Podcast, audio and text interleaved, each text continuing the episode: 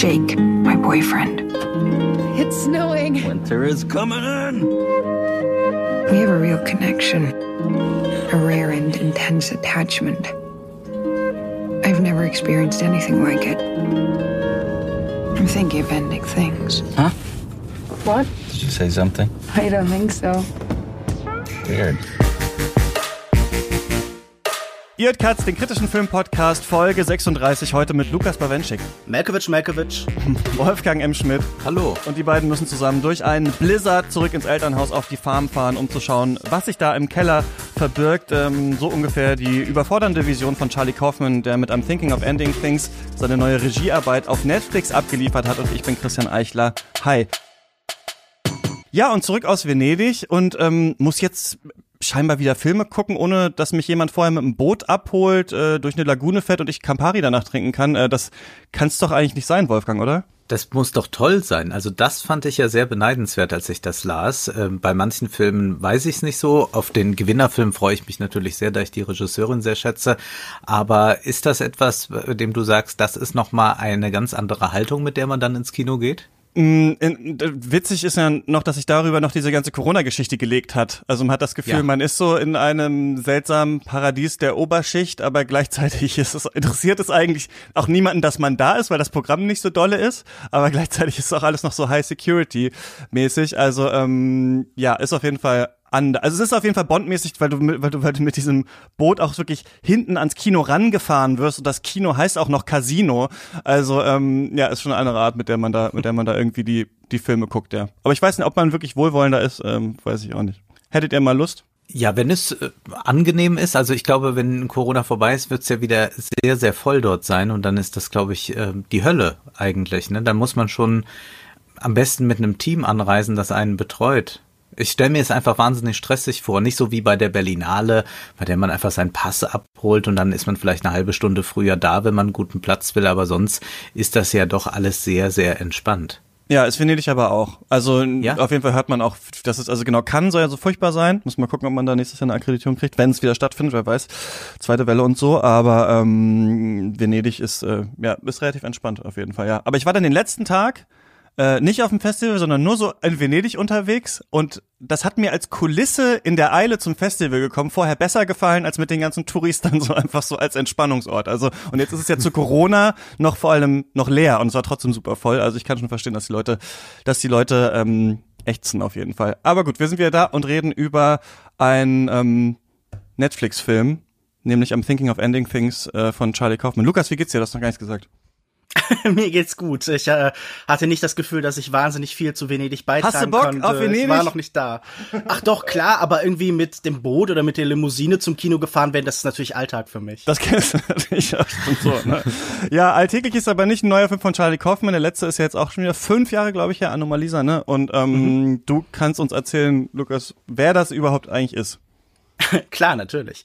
Ich würde sagen, in der Regel verdammt ein Leben als Drehbuchautor ja zur Anonymität. Es gibt da sicher Ausnahmen, Paddy Chayefsky, Robert Town, William Goldman, aber die kann man eigentlich an einer Hand abzählen. Doch der 1958 in New York geborene Charlie Kaufman konnte sich schon früh in seiner Karriere als einzigartige Stimme etablieren, die auch noch über die Inszenierung der stilwütigsten Filmemacher seiner Generation hinweg immer deutlich zu vernehmen war.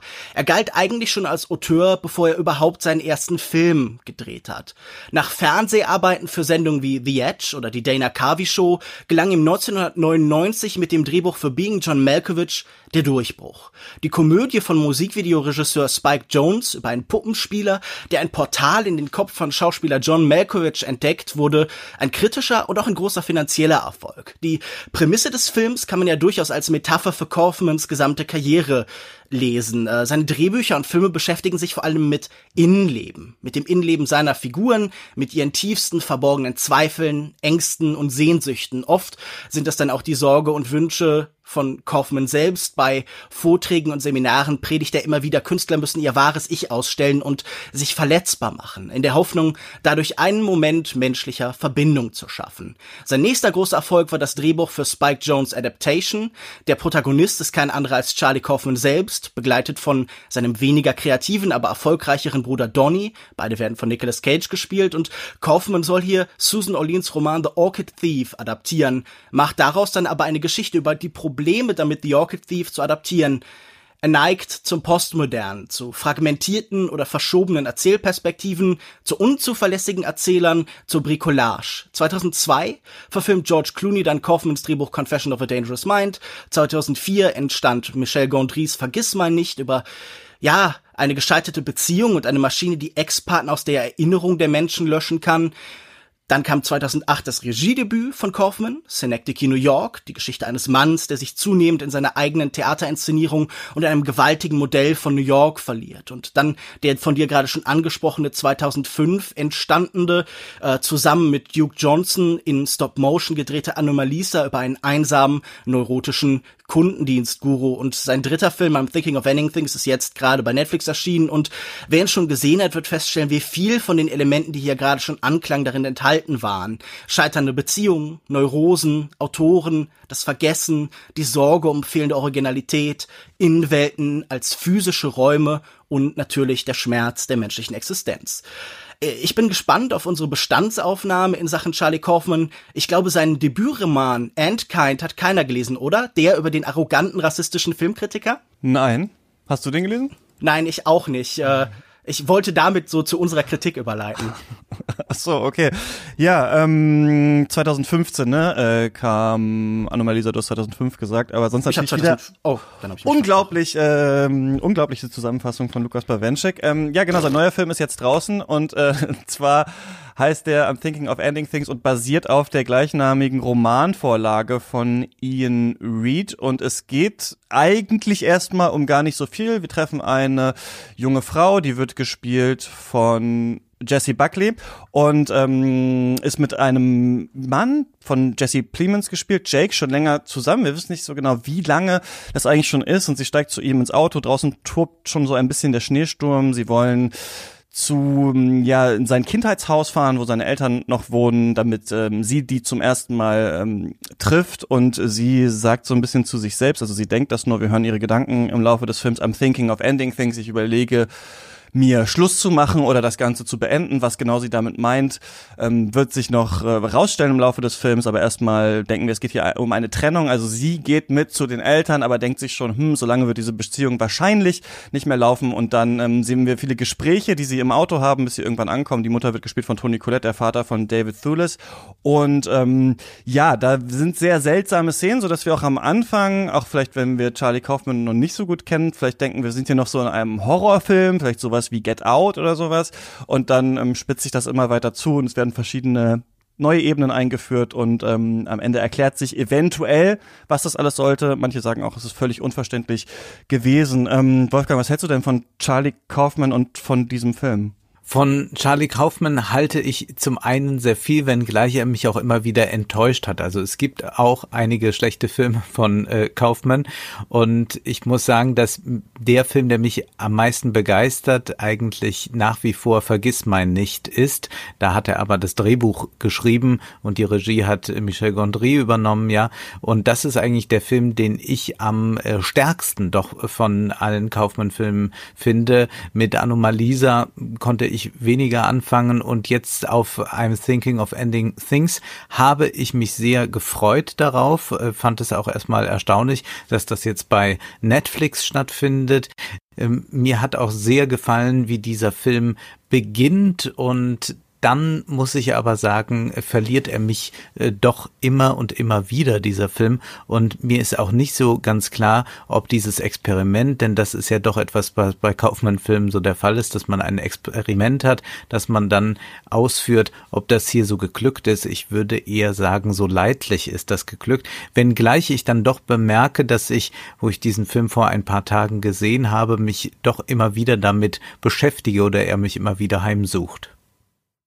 Ja, Lukas, ähm, du auf Letterboxd da wirkte das so, als ähm, würdest du den Film hassen. Und wenn ich jetzt sage, du scheinst diesen Film zu hassen, dann wirst du wahrscheinlich antworten mit, ach, na ja, hassen ist vielleicht zu viel gesagt. Naja, ich halte ihn schon für gänzlich misslungen. Also da gibt es sehr wenig, was mich gereizt hat. Kaufmann hat ja wirklich nichts Neues zu erzählen oder zu zeigen. Also ist sein Trick, dass er kurzerhand behauptet, es gäbe gar nichts Neues zu erzählen oder zu zeigen. Er wiederholt sich auf eine sehr unproduktive Weise, ohne kluge Variation oder interessante neue Perspektive. All seine Spielereien sind uns längst wahnsinnig vertraut. Sie gehören ja auch längst nicht mehr irgendeiner Form von Avantgarde oder auch nur so einem gehobenen Künstlertum in den USA, sondern sind längst Mainstream und in jedem Superheld eigentlich zu finden und manche Zaubertricks verlieren eben mit der Zeit ihre Wirkung. Wie oft will er noch seine Figuren durch ihren eigenen Kopf laufen lassen? Und ich muss auch sagen, bei diesen plappernden Vogelscheuchen, die wir haben, wundert mich eigentlich gar nicht, dass da sehr viel Platz im Kopf ist, um herumzulaufen. Und noch schlimmer finde ich dann an dieser Perspektive eigentlich, dass Kaufmann sich hinter diesen Figuren geradezu verschanzt. Also der flüchtet wirklich vor der Welt in ihren Kopf und benutzt die Augen so als Schießscharten so ein bisschen. Diese äh, radikale Subjektivität, wie man immer das nennen möchte, formt hier den ganzen Film natürlich zum reinen Ausdruck von persönlicher Erfahrung und das funktioniert hier auch so ein bisschen wie ein Schutzschild gegen Kritik, weil alles, was man gegen den Film vorbringen würde, richtet sich ja auch dann irgendwie an die Figur, die das Ganze hier mit ihrer Perspektive formt. Aber ich glaube, mein, mein Problem ist mittlerweile bei Kaufmann auch noch, noch allgemeiner. Also, ich bin einfach dieses ewige, vulgär-freudianische Herumrühren in den Kopfen der Menschen, das er immer veranstaltet, das langweilt mich nur noch. Es ist schwer, ein Mensch zu sein, alles Sozial ist irgendwie fehlerbehaftet und unbequem und awkward. Und wir sind eigentlich auch nur die Summe unseres Konsums. Und wir sind sterbende Hüllen. Und die Conditio Humana ist eine von ewiger Überforderung mit der eigenen Existenz. Und wir sind eigentlich alle so neurotische Woody Allen-Figuren. Und irgendwie, wenn das das tiefste, verborgenste ist, dann äh, hätte ich vielleicht doch mehr Lust auf Smalltalk. Also ich finde, das ist ein wahnsinnig äh, wehleidiger, defetistischer, privatistischer, so viertelgebildeter Idiotenfilm. Und schon bei Anomalisa, das klang bei Wolfgang auch schon an, habe ich mich irgendwie gefragt, ob der nicht aus der Zeit gefallen ist, ob irgendwie es nicht eine Phase gab, in der was er gemacht hat funktioniert hat, in der das mit dem Zeitgeist irgendwie korrespondiert hat und so und dass diese Filme jetzt sich immer noch auf diese Zeit beziehen. Also so dieses so ein bisschen nihilistische äh, ich weiß nicht, ob da vor allem noch irgendwas draus abzugreifen ist. Und ähm, es gab ein paar Momente, wenn ich jetzt kurz was Positives sagen darf, die ich von der Stimmung her spannend fand und wo irgendwie die Atmosphäre tatsächlich funktioniert hat, aber das war dann auch am ehesten David Lynch mit Stützrädern und ach naja, das ist besser als nichts. Äh, das ist das vielleicht, was ich positiv hervorheben kann. Ja, also ich finde auf jeden Fall auch, dass das so ein inhaltlich und dialogisch irgendwie völlig überfrachteter Film ist, dass der ziemlich wirr ist, dass man oft nicht mitkommt, dass der sehr viel erzählt, so dass man irgendwann auscheckt, dass diese Szenen im Auto, die so angepriesen wurden, irgendwie nicht so gut sind, wie sie gemacht werden, dass das Ende irgendwie nicht so der große Mindfuck ist, den man sich erhofft hat, vielleicht bis auf so ein paar visuell und konzeptionell äh, interessante Zeitspielereien. Ach sorry, nee, das waren meine Notizen zu Tenet. Ähm, den Film fand ich ja eigentlich ganz gut. Also ich finde, dass äh, auf jeden Fall konzeptionell hier interessante Sachen drin sind. Die Frage ist natürlich, die wir uns stellen müssen. Ähm, ich und das finde ich davon überhaupt nicht provozieren. ich finde, dass, ähm, dass äh, die Frage, die ein bisschen ja hier drin ist, ist dieses, er hat nichts Neues mehr zu erzählen. Das finde ich ganz interessant. Ne? Also ich finde oft, wenn ich, also gerade wenn ich mit dir mhm. rede, Lukas, und bei dir, Wolfgang, ist bestimmt auch in, in Teilen so, ihr habt ja dann noch mal viel mehr gesehen als ich. habe auch die ganzen Kaufmann-Filme alle gesehen aber zum Beispiel auch nur noch ein Gefühl, dass ich Anomalisa nicht mochte und ich weiß gar nicht mehr, worum es da eigentlich ähm, ging. Und ähm, ich weiß noch, dass ich selber, als wir die Folge zu The Irishman äh, gemacht haben, ich so meinte, ja, äh, Scorsese hat auch noch nichts Neues zu erzählen, mal wieder ein Gangsterfilm. Und dann war der letzte Gangsterfilm irgendwie wie lange? 15 Jahre her oder sowas, den er gemacht hatte. Und das ist ja auch die Frage, ich meine, der letzte Film von Kaufmann ist fünf Jahre her. Ist das wirklich nichts Neues oder nichts Interessantes heutzutage mehr, dass in so einem Gros an ganz unterschiedlichen so Indie, Arthouse, A24 plus so Marvel-Blockbustern dann so ein sehr spröder Film rauskommt. Ich finde das trotzdem interessant. Ich muss aber sagen, als ich den Film gesehen habe, ich fand den wirklich schlimm beim Schauen, super langweilig, super überdreht und es ist tatsächlich ein Film, den ich vielleicht nicht besser finde, aber interessanter finde, dadurch mir dann danach mehr durchgelesen zu haben. Und ich habe im Anschluss dann auch das Buch gelesen, ähm, auf dem der basiert. Und ähm, jetzt verstehe ich ein bisschen mehr, was er da machen wollte. Aber ich fand es auf jeden Fall, also schon einer auf jeden Fall der interessanteren Filme, die ich in diesem Jahr gesehen habe. Also ich fand den nicht furchtbar. Eine kurze Zwischenbemerkung. Bitte nichts mehr über Tenet sagen, sonst muss Wolfgang noch ein viertes oder fünftes Video drehen und das wollen wir doch alle nicht. Nein, nein, als nächstes geht's um Cuties.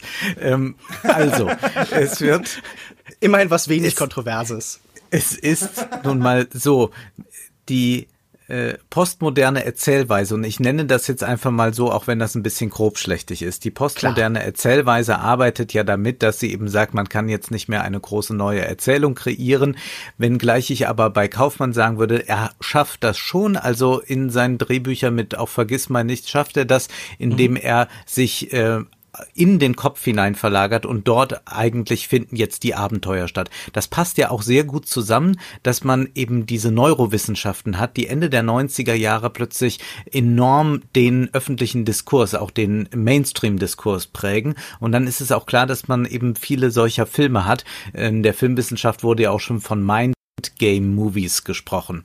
Mhm, und Thomas das Elsässer. ist etwas, Genau, da, da ist ähm, äh, Kaufmann sicherlich äh, ein ganz wichtiger Vertreter. Nur gibt es dann eben diese Postmoderne, die sagt, wir spielen jetzt ganz arg mit Zitaten. Und das ist etwas, was er jetzt hier dann auf die Spitze treibt, indem er auch über Filmrezeption ja seine Figuren im Auto sprechen lässt. Also nicht nur sieht man ein Buch von Pauline Kael, also einer berühmten äh, Filmkritikerin, in diesem Elternhaus, das sie besuchen, in dem Kinderzimmer des Protagonisten liegen, sondern sie unterhalten sich über Filme. Sie unterhalten sich zum Beispiel über diesen Klassiker Eine Frau unter Einfluss von äh, Casavetes und sie reden aber dann oder beziehungsweise sie zitiert eigentlich Filmkritiken von damals, die beschreiben, wie ähm, das gespielt war, welche Nuancen mhm. da drin liegen. Und das ist ja irgendwie 1994 bestimmt was sehr Charmantes gewesen, wenn man das tut. Ich glaube nur, dass das uns heute sehr, sehr fad erscheint, weil wir das aus jeder Romcom äh, aus Hollywood irgendwie auch kennen, dass das mittlerweile so getan wird. Und diese ganzen Pixar-Filme oder so sind hyperironisch und arbeiten per permanent mit solchen Verweisen. Und ich glaube, dass man ähm, da auch nicht mit weiterkommt. Also man kann natürlich diese Verknüpfung ziehen. Also wir haben es ja bei äh, dem Casavettis-Film mit einer schizophrenen Frau zu tun und aber auch mit einer ganzen, äh, äh, mit einer ganz anderen Art des Schauspiels, als wir das jetzt hier im Film finden, nämlich so einem Method Acting. Und das ist ein hoch beeindruckender Film. Aber ich frage mich, wenn ich das einfach mal so weiter verfolge und das nicht nur als so Assoziation aufrufe, sondern einfach weiter verfolge, Folge diese Referenz, dann führt sie zu nichts. Genauso wie auch es zu nichts führt, dass man äh, Guy Debord und die Gesellschaft des Spektakels zitiert. Ich glaube, da ist er meilenweit von entfernt, so einen Gedanken von Debord wirklich da in diesem Film zu haben. Dann geht es mal kurz um David Foster Wallace, auch so eine äh, Popkultur-Ikone, auch dadurch, äh, dass äh, der Autor Suizid begangen hat und so ganz äh, merkwürdig verschrobene, schwierige Romane geschrieben hat. Ich habe diesen ganzen Ballast, ich bekomme das da vorgetragen, ich nicke bisweilen, aha, kenne ich, ja, mhm. erinnere ich mich an den Film, aber wohin führt es? Man muss mhm. schon irgendetwas damit machen und dann muss ich auch sagen, sind die Verweise jetzt nicht so wahnsinnig originell, also Casavette ist gut, aber David Foster Wallace, dann äh, gibt es dieses ähm, berühmte Gemälde, das zitiert wird von dem Mädchen, das in der Landschaft sitzt. Ja, übrigens, also was bei so mir im Wohnzimmer hängt und äh, ich äh, habe das, glaube ich, kannte das vorher nicht, bevor ich im MoMA war, irgendwie in New York und das gekauft habe als Poster und das hängt da so und dann gucke ich den auf dem Laptop und dann sagen die das und dann gucke ich so nach links und es ist halt da, auch als wäre ich auch in diesem ja. komischen Elternhaus und dann schreibe ich so Lukas auf Twitter, wie was für ein seltsamer Moment und dann meintest du so zurück, ja, aber Kaufmann zitiert natürlich auch nur die bekanntesten Sachen. Klar, aber es ja, war trotzdem genau. seltsam. Und man fragt sich einfach, was, was, was will er damit? das ja. am Ende? Und da war er auch schon mal in seinen früheren Filmen klarer. Die waren jetzt nie so ganz straight äh, erzählt, aber er war schon einmal klarer als das, was er hier tut. Na, ich finde gerade auch zum Beispiel dieser Bezug auf Pauline Kael. Also erstmal ein Lob an Jessie Buckley, die hier in diesem Moment dann auch ganz hervorragend tatsächlich äh, Pauline Kael und ihren, ihren Duktus, ihre Sprechweise imitiert. Also das, das ist eine ist, äh, Filmkritikerin? Äh, ja, genau. Mhm. Wahrscheinlich die größte amerikanische Filmkritikerin vor jemandem wie Roger Ebert, jemand sehr einflussreich ist, mhm. der tatsächlich auch ähm, die Industrie beeinflussen konnte und irgendwie zum Beispiel auch Schüler wie Paul Schrader hatte oder so äh, die Paulettes. Naja, auf jeden Fall ähm, benutzt er hier ja auch einen Text, in dem sie mehr oder weniger sagt, ja, äh, in diesem Film versucht Cassavetes das, was im Inneren passiert, auf die Gesellschaft zu übertragen. Und äh, in zum Beispiel Schizophrenie das Symptom von gesellschaftlichen Missständen zu sehen, also von Problemen in Familien oder in der Kindheit, also halt einfach so ein ja, so ein psychoanalytischer Prozess irgendwie, da stellt sie sich dann eher kritisch dagegen und er widerspricht diesem Text. Dabei ist sein Film doch letztlich genauso. Er drängt eigentlich auch mit all diesen Zitaten, das sind äh, Sachen, die sich in einem spezifischen Kopf befinden. Also er drängt eigentlich nur nach innen damit. Und wenn du, wie schon gerade angesprochen, ähm, dieses Bild da zum Beispiel hast, das dann auch bei Christian zu Hause hängt, dann liegt das daran, dass das ein Bild ist, das einfach sehr viele kennen, sehr viele gekauft haben und das vielleicht bei vielen da hängt und dann haben viele diesen Moment von diesem Shock of Recognition. Also das ist ja wirklich so Relatability Cinema, das vor allen Dingen auch in Teilen darauf abzielt, dass wir uns darin wiedererkennen. Was ich aber oft, gerade wenn man so allgemeine, populäre Kultur zitiert, für so einen Partytrick halte. Also wenn man in einen großen Raum ruft, hey, du hast heute Geburtstag, ab einer bestimmten Anzahl von Leuten findet man da immer zwei oder drei einfach empirisch, einfach statistisch. Und so funktioniert hier auch dieser Referenzrahmen. Der schafft Bezüge, die jeder irgendwie kennt. Und das finde ich halt immer billig. Sie werden ja auch nicht wirklich auf interessante Weise verknüpft. Also das ist jetzt kein Puzzlefilm, sondern es ist vielleicht so ein Bibliothekarsfilm, wo dann jede, jede Fußnote richtig zugeordnet werden will. Also wem diese Fleißarbeit zusagt, der kann das gerne in Reddit-Threads machen oder so oder auf äh, anderen sozialen Medien, aber das ist, glaube ich, eigentlich nicht das, für das ich Filme schaue. Ja, ähm, ich finde das trotzdem ein bisschen auf eine Art übertrieben zu sagen, jeder kennt das ja. Also eine gebildete Schicht weiß wahrscheinlich, was dieses Gemälde ist, wer diese Filmkritikerin die ist und hat die Kaufman. Filme gesehen. Genau, aber das ist ja ein Film, auf der auf Netflix auf jeden Fall auch läuft. Also es ist ja was, wo man auch sagen kann, man kann nicht auch auf Sachen gestoßen werden oder vielleicht sind auch interessante Bezüge, aber es ist natürlich schon klar, also es fällt mir auch auf, wenn da Caspar David Friedrich, äh, dieses eine Bild, was man halt kennt, da halt hängt im, im Zimmer, dass das nicht jetzt irgendwie das Intelligenteste ist, was man da wahrscheinlich irgendwie visuell hätte äh, rüberbringen können. Ich finde, äh, vielleicht müssen wir gleich einen Spoiler-Teil machen, weil man sonst nicht so nicht so gut erklären kann. Aber ähm, dieses Konzept an sich in diesem Buch, also am Anfang kommen wir noch rein, wissen nicht richtig, was hier los ist, was ist eigentlich die Situation, wie ist diese Beziehung abgelaufen, was ist da in dem Haus nicht ganz in Ordnung und sowas. Das ähm, ist in dem Buch ja so auf einen tatsächlich so eine Mindgame-Movie kann man jetzt sagen, auf so einen Twist hin gebaut und dann, ähm, wenn man das dann nochmal guckt und äh, weiß so ein bisschen, worauf man achten muss, dann fällt einem schon mehr auf, was er auf jeden Fall hier macht. Aber gleichzeitig, und das fand ich so seltsam in dem Film, ist das, das was ihr auch kritisiert habt, so völlig überfrachtet. Also ich habe das Gefühl, irgendwie jeder Charakter ist auch gleichzeitig zynisch total übertrieben. Diese ganzen Zitate, die da drin sind, also diese Filmkritik-Sachen, dass sie, dass sie sich gegenseitig so Gedichte vorlesen und sowas, das ist alles Kaufmann. Das existiert in dem Buch alles nicht. In dem Buch ist das viel ruhiger überhaupt nicht mhm. so überdreht. Also auch die Elternfiguren, ne, die mich wirklich unglaublich genervt haben in diesen äh, Szenen, wo ich so wirklich dachte, was soll das denn? Natürlich kann man sagen, klar, die sind überdreht, weil sie auch nur äh, fingiert sind auf eine Art. Aber ich habe das Gefühl, Kaufmann staffiert alles aus, also und packt alles voll mit Inhalt, aber gleichzeitig ist es so visuell und so echt sehr uninteressant die meiste Zeit und hat noch so eine Mystery. Das ist visuell so aufregend wie dieser Podcast hier. Ich finde halt, das du nicht aufregend, diesen Podcast? Ähm, ich finde visuell? Das, ich weiß ach so, visuell so aufregend. okay, so, ich sehe gerade so einen gelb-grünen so Balken vor mir tanzen, mehr nicht. So rum verstehe ich den Vergleich, ja. Ähm, und gleichzeitig noch, dass es diese Ebene ist, in der sich die Frau die ganze Zeit fragt, hä, bin ich nicht die gleiche Figur, bin ich nicht wie er und sowas. Das ergibt eigentlich auch nicht so viel Sinn in dieser ganzen Erzählung. Also ich finde, der Film ist sehr, also ich verstehe, warum er das gelesen hat und dachte, ich mache das jetzt auch. Und ich finde es auch gut, dass er das noch angedickt hat mit weiteren Sachen, aber ich, ich finde persönlich ist es so völlig überfrachtet einfach, ja.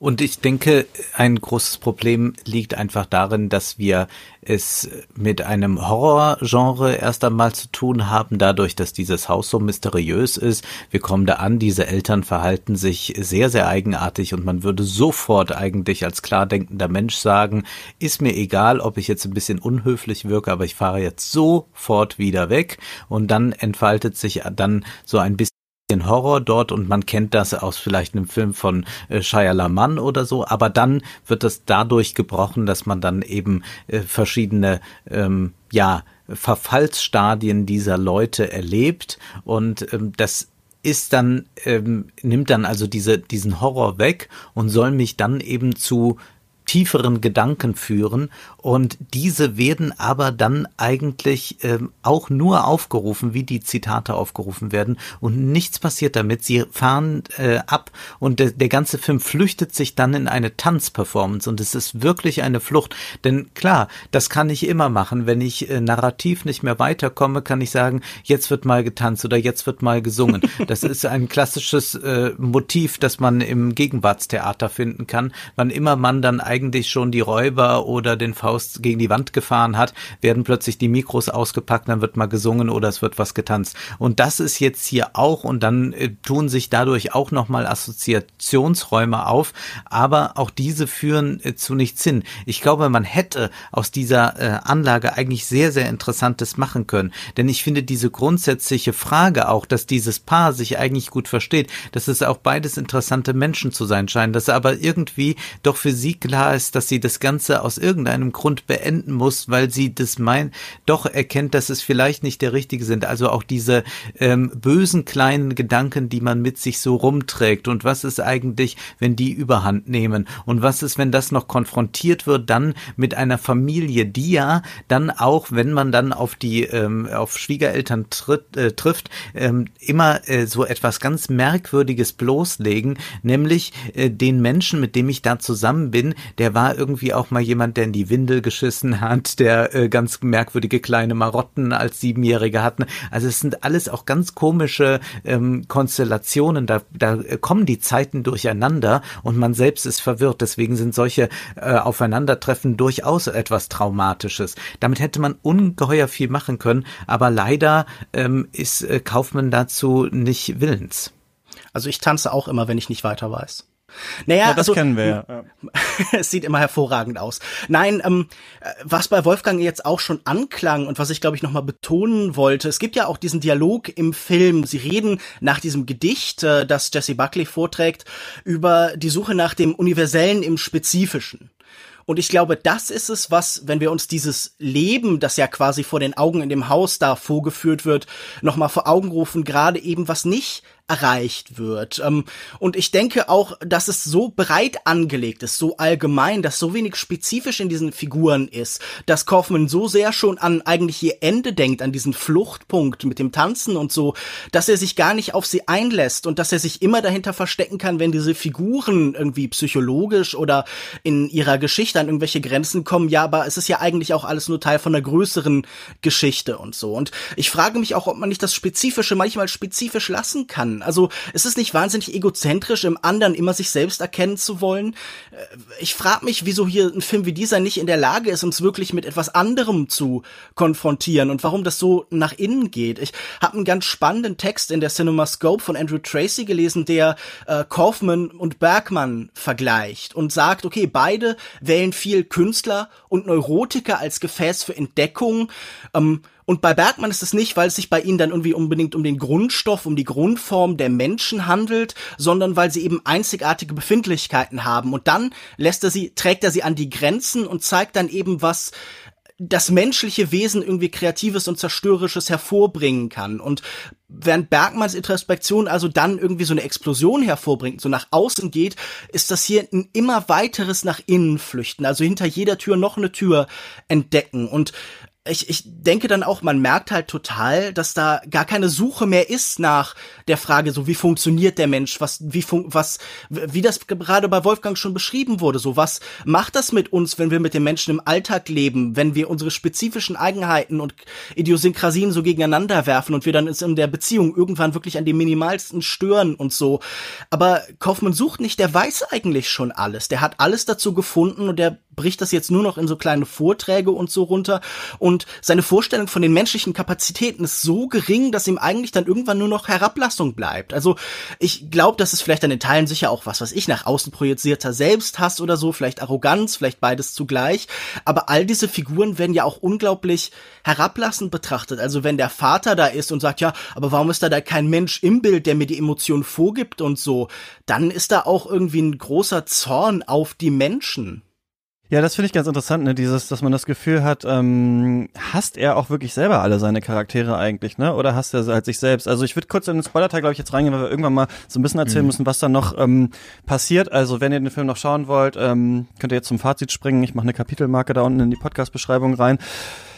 Es ist ja so in diesem Film. Also ist die Frage, ich weiß gar nicht, wie ihr das jetzt genau verstanden habt, was da passiert, ob es euch auch überhaupt wichtig ist. Wir haben ja das Gefühl bei großen Filmen, wie zum Beispiel bei denen von Lynch, die funktionieren auf mehreren Ebenen. Man kann sich überlegen, was sollte da jetzt eigentlich genau erzählt werden oder man lässt sich davon überwältigen oder man findet in kleinen Sachen trotzdem die Unterhaltung oder die schlauen Beobachtungen und so weiter. Und hier ist es ja so, fand ich schon, dass viele ich habe auch äh, auf Instagram gefragt, wie fandet ihr den Film? Und viele haben gesagt, ja, ist irgendwie wirr, habe ich nicht verstanden und sowas.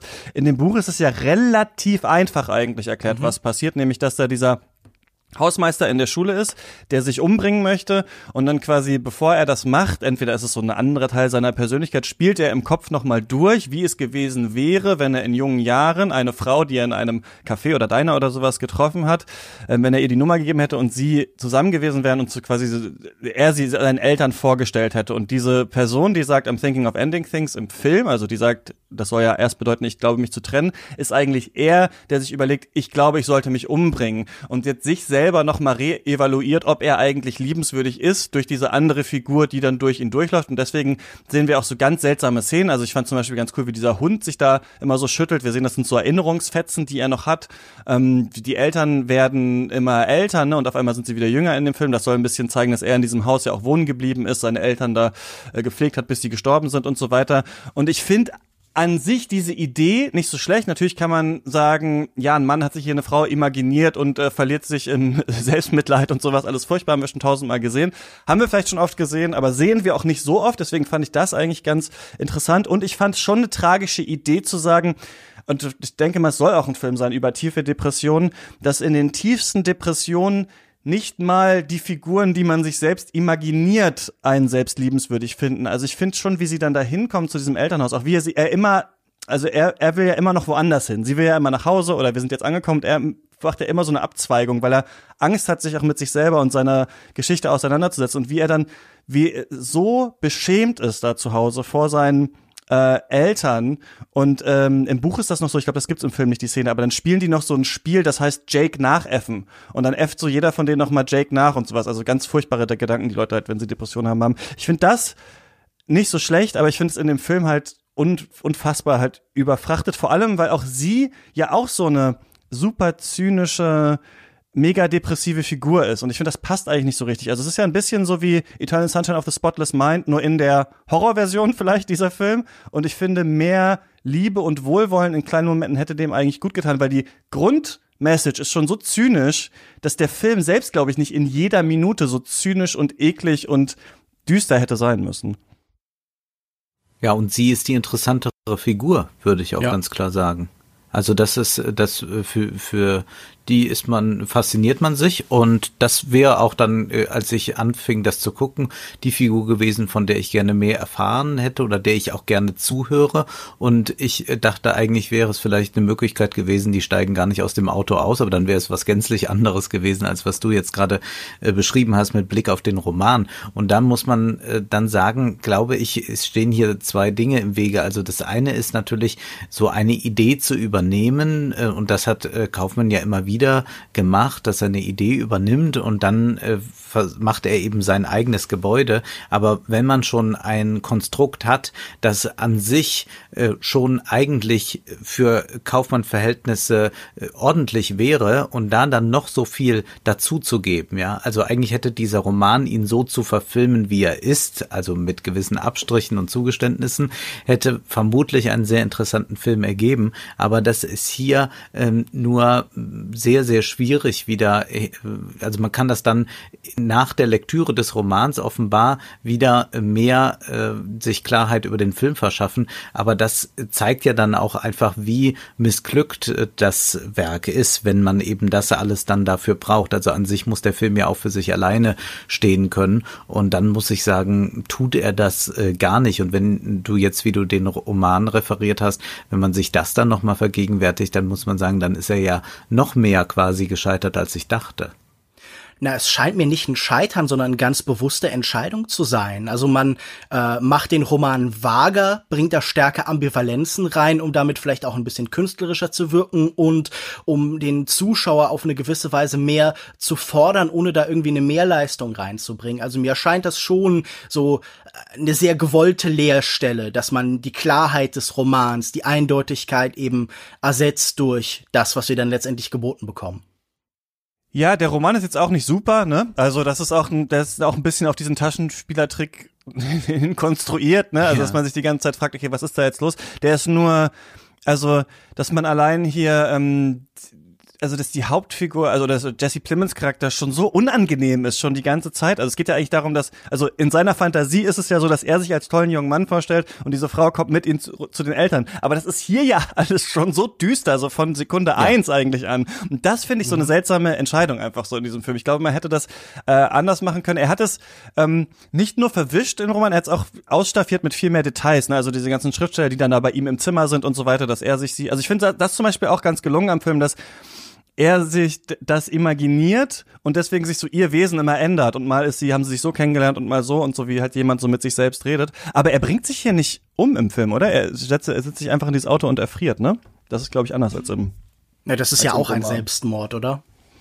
Hm. Ja, okay, stimmt, er entscheidet sich. Aber ich weiß nicht, oder ob ihn, ob es ihn dann so überwältigt und so, ja. Naja, also wir sehen ja diese Szene, wo er mit diesem, ähm, das haben wir noch gar nicht angesprochen, mit diesen madenversehrten Schweinen, äh, die als Animation dann in den Film treten, nackt äh, durch die Schule läuft. Und ich denke, das nimmt ja nun durchaus auch seinen Selbstmord voraus. Äh, zumindest dann in Kombination noch mit der letzten Szene.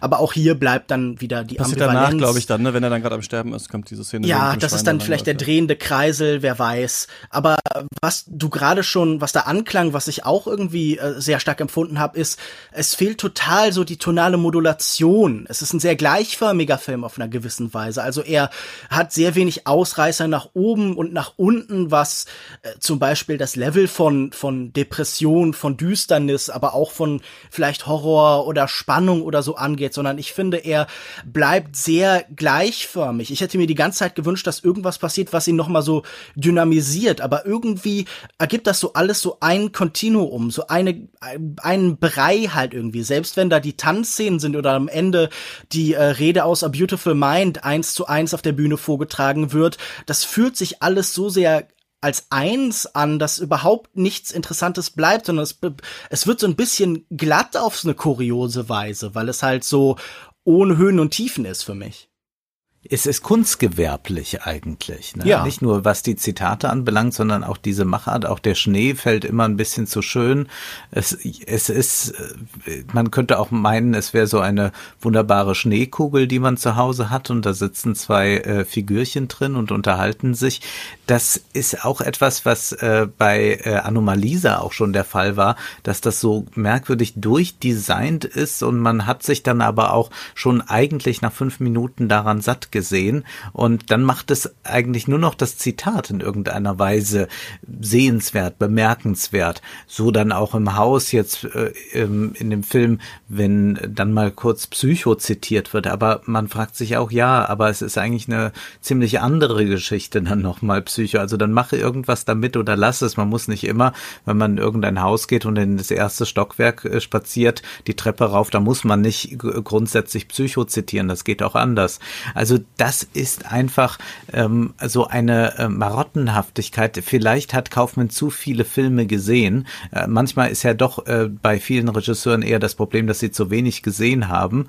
Ähm, bei Kaufmann könnte das Gegenteil der Fall sein. Und ich frage mich ja die ganze Zeit, warum jetzt dieser Film bei Netflix zu sehen ist. Also im Kino hätte der es ganz, ganz schwer gehabt. So werden ja sicherlich auch erstaunlich auch übrigens. Ich habe gefragt auf, auf Instagram ähm, unsere ähm, Follower und Followerinnen halt, wer von euch hat den gesehen oder hat auch den Großteil von denen auf jeden Fall den Film gesehen. Das finde ich schon klar. Die sind natürlich ja. auch Filmfans und so weiter, aber es ist schon interessant, dass man finde ich so einen verschrobenen Film, den im Kino keiner geguckt hätte, auf Netflix jetzt quasi als so ah, was für ein abgefuckter Film, guckt euch den mal an, auch so quasi verkaufen kann. Ne? Also ja. wie das so ein neues äh, Zuhause finden kann. Also Anomalisa, da saß ich damals, glaube ich, mit vier Leutchen in einem Kölner Programmkino. So war es, ja. Und jetzt, glaube ich, ist es schon interessant, dass äh, Netflix und ja auch andere Streaming-Anbieter immer wieder versuchen, jetzt ähm, sich diese großen Namen reinzuholen, die irgendwas Besonderes machen. Oder wie du das gerade gesagt hast, äh, Christian, dass man äh, denkt, ja, das ist irgendwie so ein abgedrehter Film, den muss man mal sich ansehen. Dafür würde man sich nicht mehr ins Kino bewegen, aber da setzt man sich dem mal ein bisschen aus aber zugleich verlangt hier der Film, will man jetzt diese etwas hanebüchene Story nachvollziehen, doch dass man ihn sehr konzentriert sich ansieht. Also man kann das nicht so nebenbei bingen. Naja, ich, ich finde das eigentlich gar nicht so überraschend. Diese ganzen Tech-Firmen, zu denen Netflix ja nun zweifelsohne auch gehört, wollen ja nicht nur wahnsinnig viel Geld machen, sondern die wollen gleichzeitig auch geliebt werden und die Welt retten. Und deshalb hat man natürlich zum einen immer noch die Anreize, mit derartigen Filmen halt irgendwie Oscars zu gewinnen, die eben noch Geld bringen, aber man möchte auch das Ansehen von zum Beispiel einer Cinephilie oder von irgendeiner Form von Kulturkonsumenten eben haben. Man möchte als der Retter von der Filmkunst gleichzeitig auch noch dastehen und sagen, ja, aber wir geben Martin Scorsese Geld und wir geben Charlie Kaufman Geld ja. und wir geben Spike Lee Geld. Wir wir sind doch die Guten. Was wollt ihr denn? Mubi ist ja auch eine gewisse Konkurrenz, also das darf man nicht äh, unterschätzen. Also natürlich nicht für das große breite Publikum, das einfach jetzt irgendwie die nächste äh, True Crime Serie oder irgendwas sehen will, aber Mubi ist ja schon jetzt eine Plattform, die immer häufiger auch präsent ist, die es auch schafft, ähm, Regisseure anzuziehen, dort dann ähm, Premieren zu feiern, diese Regisseure auch noch zu interviewen. Das ist auch etwas, was wir bei Netflix ja noch nicht in der Art finden, dass dann Werner Herzog da sitzt und äh, sich auch noch ein paar Fragen stellen lässt vom äh, Chef von Mubi. Und deswegen wäre jetzt dies ja auch so ein Film, den würde man eher mal auf Mubi vermuten. Und dann ist es ganz interessant, dass also Netflix auch da versucht, in dieser Nische Platz zu finden. Denn ich glaube, das ist schon wichtig für diese Plattform, dass sie mehrere Nischen bedienen. Also mit einem Schlachtschiff allein kann man das Ganze nicht steuern. Und das gibt es auch äh, nicht so einfach zu finden. Also man hat ja nicht äh, jedes Jahr fünfmal Game of Thrones. Ja, natürlich nicht. Bei Mubi, ich bin äh, seit langem Mubi-Abonnent, aber man merkt hier, wie wichtig zum Beispiel so Sachen auch wie Net Neutrality oder so sind ähm, oder auch einfach große Server Serverfarmen, so die Konzentration von Kapital, die das ermöglicht, weil äh, Filme von Netflix einfach besser im Streaming funktionieren als die von Mubi. Also man merkt, das ist alles sympathisch, man will das unterstützen und dann sitzt man doch wieder regelmäßig davor und äh, hat große technische Probleme. Also das ist halt dann alles schon auch sehr frustrierend und man merkte auch, wie mhm. der Markt ja schon äh, vielleicht ein bisschen mit gezinkten Karten hier funktioniert. Ja, und Netflix ist natürlich ja. Produzent, ne? Also Mubi kauft sich natürlich da die Rechte ein und sagt so, jetzt sind hier mal wieder irgendwie Film XY von ihm und ihm, aber Netflix macht ja was anderes und sagt, hier Charlie Kaufman, wir geben dir Geld für deine Vision und wir labern dir nicht so viel rein. Also noch scheint das ja so zu sein. Deswegen sind die Filme ja auch oft durchwachsen, diese Netflix-Filme von den großen Regisseuren und manchmal auch richtig schlecht. Also man, manchmal hat man ja das Gefühl, bei manchen fehlt das Studio, dass man sagt, nee, das machen wir noch mal anders. Ähm, aber trotzdem kommen dann halt auch solche also Filme raus. Also ich fand Bright ja hervorragend. Ich weiß gar nicht, was du hast. ja, oder wie hieß denn dieser von dem Green Room? the Hold the Dark oder sowas? Ich habe den nicht Ach, gesehen. Ähm, ja, genau, dieser Wolfsfilm. Ja, ja, ja. genau. Also weiß ich, da gibt's ja ganz obskure Sachen oder auch der Velvet Buster Film, da dieser Kunstfilm. Egal, auf jeden Fall, ähm, das ist schon, finde ich, jetzt hier ein interessanterer Film auf jeden Fall als diese, die wir genannt haben. Aber ich würde auch nochmal sagen wollen, dass wenn man schon sagt, man macht einen Mindgame-Film oder wenn das irgendwie angelegt ist oder sowas, dann ist es natürlich ähm, die Kunst, wenn man das so machen will, die Erzählkunst, dass es beim ersten Mal schauen eine Erzählebene gibt und beim zweiten Mal schauen man dann die zweite versteht. Und das ist passiert in diesem Film, aber selbst auf diesem Level nicht so richtig, sondern man hat das Gefühl, Charlie Kaufmann überfrachtet das schon die ganze Zeit mit ganz vielen verschiedenen Sachen. Und sobald man, wenn man das einmal schaut, fragt, hat man viele Fragezeichen, wenn man sich beim, das beim zweiten Mal schaut, hat man an genau den anderen Stellen Fragezeichen, die nämlich das erste Mal schauen ermöglichen sollten. Also ich finde auch ähm, diese Idee des Buchs ganz äh, okay. Und wenn man Lust hat, sich damit länger zu beschäftigen, dann kann man sich ähm, diesen Film mehrmals angucken, aber ich finde, der funktioniert, also ich finde die Idee trotzdem viel interessanter, als ich, als ich sie in vielen anderen Filmen in letzter Zeit gesehen habe, auch zum Beispiel in ähm, Venedig. Das hätte mich übrigens interessiert, wenn der so im Wettbewerb gelaufen wäre, wie ich das da so gesehen hätte. Wahrscheinlich hätte ich das als sehr erfrischend empfunden. Aber ähm, ich finde, man muss den nicht gesehen haben. Äh, Lukas, muss also ich man. Ich habe Anomalisa als Teil von einem äh, Festival gesehen in San Sebastian und ich fand ihn auch da eher uninteressant. Ja. Und den hier, muss man den gesehen haben? ich weiß nicht, ob das vielleicht aus äh, meiner Beschreibung schon herausklang, aber nein, ich finde nicht. Ich finde ihn, äh, wie schon angesprochen, weitestgehend missraten. Es gibt sicher hier und da mal einen interessanten Gedanken oder ein Bild, das nicht völlig banal ist, aber ich glaube, man kann äh, die gefühlt neun Stunden besser anlegen. Ich schließe mich dem an und empfehle nochmal ganz ausdrücklich Eternal Sunshine of a Spotless Mind. Wer die noch nicht gesehen hat oder mal wieder sehen will, sollte das unbedingt stattdessen tun. Genau, ihr habt uns ja auf Instagram geschrieben, was ihr so äh, vom Film gehalten habt. Ein Zitat von einem Zitat von einem Zitat kam da. Kaufmann hat äh, C.G. Jung auf Wish bestellt, fand ich auch noch ganz, ganz witzig eigentlich so. ähm, Charlie Kaufmann lässt seine Figur nur noch seine inneren äh, Monologe führen darüber, wie ein Film sein könnte. Fand ich auch ganz gut. Und ähm, genau, also das äh, gespalten, hat die Leute auf jeden Fall gespalten. Wir haben so ein paar Spalterfilme so in letzter Zeit, finde ich ganz gut. Ähm, was ist denn der letzte andere gute Film, den ihr gesehen habt? Ich habe zuletzt ähm, einen alten Film gesehen aus den 50er Jahren. Und zwar heißt der Ich werde dich auf Händen tragen. Das ist der Film eines sehr umstrittenen Regisseurs oder umstritten ist auch einfach schon ein Euphemismus, sondern von einem Regisseur, der sich den Nazis angedient hat wie kein zweiter, nämlich von Veit Harlan. Das ist der letzte Veit Harlan-Film, noch einmal in einem Melodram, noch einmal nimmt er sich Theodor Storm an. Theodor Storm hat eine Erzählung geschrieben, keine besonders gute, Viola Tricolor und diese verfilmt jetzt Veit Harlan, der eben keine ganz großen Filme in Deutschland mehr machen kann. Seine Zeit ist eigentlich äh, passé. Christina Söderbaum, die Reichswasserleiche, darf hier noch einmal, also seine Ehefrau, äh, in einer Hauptrolle glänzen. Und das Interessante an diesem Film ist eigentlich, dass man hier eine Mischung aus Hitchcocks Rebecca und dem deutschen Heimatfilm hat. Äh, wir haben die Geschichte eines Witwers, der eine neue Frau kennenlernt, Christina Söderbaum, mit ihr dann nach Italien in seine Villa zieht. Dort erwarten ihn die Haushälterin, die mürrisch eingestimmt ist auf die neue Frau und die elfjährige Tochter, die ihrer Mutter noch nachweint und die neue Frau nicht akzeptieren will. Und äh, eine ganz gruselige Erscheinung ist auch ganz eigenartig, spricht, wenn die neue Frau noch einmal Klavier spielen sollte, dann mache ich mich tot, dann mache ich mich tot.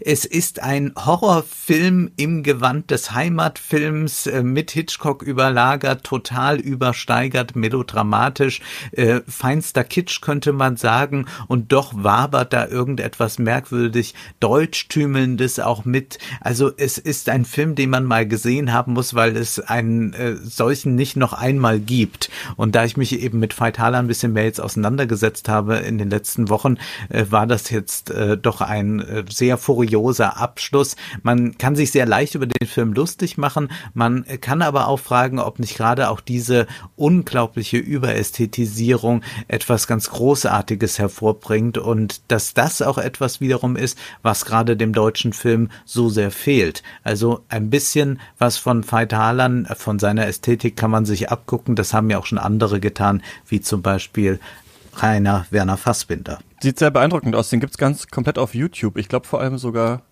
Gibt es? Legal von, von Cinenet Deutschland, ja, sehe ich hier gerade. Ja, also es ähm, gibt ihn auch auf DVD. Sieht aus wie so eine Puppenstube, ja. ne, diese Bilder. Das ist ganz äh, ja, beeindruckend. Ja, ja. Hm. ja.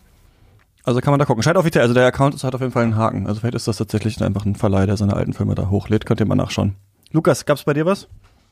Ja, ich freue mich auf jeden Fall auf das Fight Haaland äh, Special bei Cuts, ähm, wenn die Leute dann dafür abstimmen. Nein, ähm, naja, ich habe einerseits äh, den neuen Film von Armando Iannucci gesehen, The Personal History of David Copperfield, der ist ganz in Ordnung. Empfehlen möchte ich, glaube ich, aber lieber White Dog von Samuel Fuller aus dem Jahr 1982. Äh, es geht um eine Schauspielerin, gespielt von Christy McNichol, die einen weißen großen Hund anfährt, ihn zum Tierarzt bringt und ihn bei sich aufnimmt. Und erst nach einer Weile merkt sie, dieser Hund ist ungemein aggressiv, aber nicht äh, beliebig gegen jeden, sondern es ist ein sogenannter White Dog. Er ist trainiert, um Afroamerikaner, allgemein Leute mit dunkler Haut zu attackieren. Und sie versucht dann bei einer Tierstation diesem Hund zusammen mit eben einem Afroamerikaner ähm, diese Eigenschaft, diese Aggression auszutrainieren. Und Samuel Fuller ist ja ein Regisseur bekannt für seine Genrefilme. Auch dieser ist sicher eine, eine Mischung aus Horrorfilm, in Teilen sicher auch Action. Aber er geht äh, gerade durch dieses Genre-Korsett wahnsinnig interessant und wahnsinnig clever mit dem großen Thema Rassismus um ohne dabei jemals besonders stark zu moralisieren zu werden. Und gerade in diesem vage exploitativen Kontext funktioniert das Ganze ganz hervorragend. White Dog von Samuel Fuller kann ich wirklich nur empfehlen. Alles klar. Hau ich auch nochmal in die Podcast-Beschreibung unten, könnt ihr es nochmal nachlesen. Ähm, und dann war's das. Danke, dass ihr mit mir über den neuen äh, Charlie Kaufman-Film gesprochen habt. Vielen Dank. Ja, sehr gerne. Und nächste Woche reden wir hier wahrscheinlich über äh, Roy Andersons ähm, About Endlessness und ja, bis dahin gibt's noch eine Mailback-Folge nächste Woche, falls ihr äh, Katz finanziell unterstützt. Dann ähm, sagen wir da, was wir so davon von diesen neuen Oscar-Regeln halten und sowas. gibt's dann alles. Das gibt es alles nur hinter der Paywall. Ähm, da könnt ihr mal nachschauen. steadyhq.com. Schrägstrich Katz ist die Adresse. Äh, macht's gut, bis zum nächsten Mal. Viel Spaß im Kino und beim Stream. Tschüss.